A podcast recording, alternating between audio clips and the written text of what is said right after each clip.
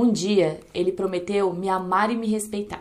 A única parte da promessa que ele cumpriu foi o até que a morte nos separe. Ele chegou em casa bêbado. Queria me tocar e eu não deixei. Você tá me traindo? Não me quer porque tá me traindo? É como se ele estivesse procurando sempre um motivo para me bater. Me culpa de coisas que eu nunca fiz. Cabelo solto, calça apertada, saia curta, unha comprida. Tá querendo chamar a atenção de quem? Vagabunda! Com quem que você tá falando? Se não for minha, não vai ser de ninguém.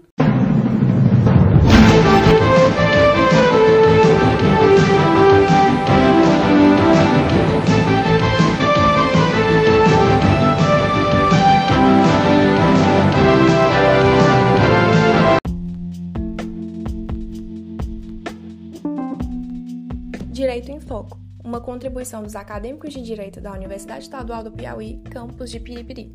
O assunto do nosso podcast de hoje é violência doméstica contra as mulheres durante a pandemia de Covid-19. A história se repete, os casos são diversos, mais semelhantes, mudam apenas os personagens e seus endereços, e nem sempre a história é protagonizada por casais cisgêneros. A violência contra a mulher, infelizmente, não é um assunto novo, mas nunca perdeu o status de atual, uma vez que os casos são recorrentes e têm se intensificado durante a pandemia de Covid-19, diferentemente das denúncias que nem sempre ocorrem. Fatos como estabelecimento de orientações de isolamento social, mais horas de permanência em casa, o que aumenta o convívio familiar, o desemprego, o uso abusivo de drogas como o álcool e a queda no poder aquisitivo das famílias brasileiras têm sido motivos para o aumento considerável da violência no ambiente familiar. Uma das consequências diretas dessa situação, além do aumento dos casos de violência, tem sido a diminuição das denúncias, uma vez que, em função do isolamento, muitas mulheres não conseguem sair de casa para realizar ou têm medo de realizar a denúncia por conta da aproximação do parceiro. O que se tem é uma aparente redução dos casos de violência contra a mulher, mas não se engane. Esses números não refletem a realidade, mas sim a dificuldade em realizar a denúncia durante o isolamento social. Pelo menos desde 2017, o Fórum Brasileiro de Segurança Pública ele vem chamando a atenção para o incremento da violência de gênero no Brasil. De acordo com esses dados do Anuário Brasileiro de Segurança Pública e o Atlas da Violência do ano 2019, os registros demonstram que a agressão no ambiente doméstico, a violência sexual e, e os feminicídios têm apresentado crescimento em todo o país, embora com intensidades distintas em cada localidade. O fenômeno não é e ou circunscrito ao momento de pandemia. Vamos ouvir agora as medidas protetivas de urgência. Desde a entrada da Lei Maria da Penha, uma série de medidas e garantias foram formuladas pelos instrumentos legais com o intuito de coibir a violência doméstica e proteger suas vítimas.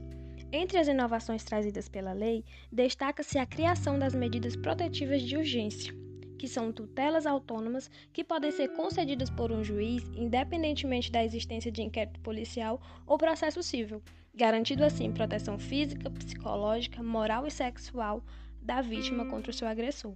Então, vamos ouvir alguns mitos e fatos sobre o assunto. Então, pessoal, a violência doméstica ela sempre vem em volta de alguns mitos. E esses mitos servem para desculpar a violência e o agressor, e muitos para culpabilizar a vítima. É, esses mitos eles tornam a procura e o pedido de ajuda da vítima mais complicado e contribuem para a falta de compreensão dos terceiros acerca das questões em que estão no cerne da vitimação. Por isso, a gente vai desmistificá-los. O primeiro, muito recorrente, é de que o consumo de drogas é que faz com que a pessoa seja violenta. E não. O que acontece é que essas drogas desencadeiam outras reações violentas, é, comportamentos agressivos nos indivíduos. E se a pessoa consome drogas sabendo que pode tornar-se violenta, que pode isso, que ela pode vir a agredir o companheiro, então se trata da violência doméstica e a pessoa é responsável pelas ações dela. É, outro mito muito recorrente é de que a lei não ajuda a mulher e que a polícia não está interessada. E não, é, as ameaças, perseguições, agressões físicas e sexuais constituem crime. A polícia ela tem a obrigação de prestar assistência e proteção a qualquer pessoa que sofra de qualquer um dos crimes que constituem a violência doméstica. E no contato com os outros órgãos de segurança, você não pode, no lugar de vítima, hesitar em fazer valer os seus direitos de vítima. É, o terceiro mito, ele é no entorno de que só as mulheres de meios sociais desfavorecidos é quem sofrem essas violências domésticas, quando a verdade é que a violência doméstica ela está presente em todos os meios sociais e ela se manifesta de várias maneiras. É, a necessidade de apoios econômicos e sociais que sentem as mulheres vítimas desse crime faz com que haja maior visibilidade sobre o problema dos meios sociais mais desfavorecidos pois essas pedem apoio a várias instituições existentes, nomeadamente a solidariedade social. O último mito que eu trago para vocês é que quanto mais a pessoa apanha, mais ela gosta de quem bate, do agressor. E muitas mulheres gostam de apanhar e são masoquistas. E não, isso não acontece. É, acreditar que essas mulheres vítimas de violência são masoquistas é ignorar que o problema é muito complexo para ser reduzido a tal conclusão. Entre as dinâmicas próprias do casal e as dificuldades sociais com que se debatem as mulheres vítimas quando decidem a ruptura conjugal, muitas razões, razões para essa permanência na relação podem ser encontradas dependendo de caso para caso. Agora vamos ouvir sobre os dados dessa problemática. Com exceção do Rio Grande do Norte, os demais estados começam a apresentar redução nos registros de ocorrência que, em geral, demandam a presença física das vítimas. Os registros de ameaça a mulheres também apresentaram redução em três dos quatro estados, com dados disponíveis na comparação entre março de 2019 e março de 2020. O Pará foi o estado que apresentou maior redução. No Rio Grande do Norte, estado que apresentou crescimento em todos os registros de violência contra a mulher, os registros de ameaça não foram exceção, aumentaram 54,3%. Os registros de estupro e estupro de vulnerável no primeiro mês de isolamento social parecem seguir a mesma tendência verificada nos registros de agressão em decorrência de violência doméstica. No Pará, houve uma pequena redução dos homicídios de mulheres, enquanto os feminicídios permaneceram estáveis, com quatro vítimas em março de cada ano. No Rio Grande do Norte, os homicídios de mulheres se mantiveram estáveis, com sete casos em cada mês, mas os feminicídios saltaram de um para quatro casos o estado do Rio Grande do Sul enviou apenas os números de feminicídio, que se mantiveram estáveis em março, com 11 casos. Em São Paulo, o número de homicídios de mulheres saltou de 38 para 41 vítimas, crescimento de 7,9%. Já os feminicídios cresceram 46,2%, saltando de 13 vítimas em 2019 para 19 em março deste ano. Saiba agora como denunciar. Ótima pergunta. Além do 190, o chamado Ligue 180, que dá acesso direto à Central de Atendimento à Mulher em Situação de Violência, é um serviço que foi criado no ano de 2005, atualmente oferecido pelo Ministério da Mulher, da Família e dos Direitos Humanos, cujo objetivo é receber denúncias de violência contra a mulher, além de fornecer orientação às mulheres sobre seus direitos e também sobre a rede de atendimento à mulher.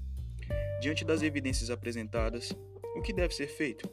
Então, o Fórum Brasileiro de Segurança Pública lista algumas linhas de atuação importantes neste contexto que estamos vivendo, a pandemia, que podem ser legados para o período posterior a essa crise.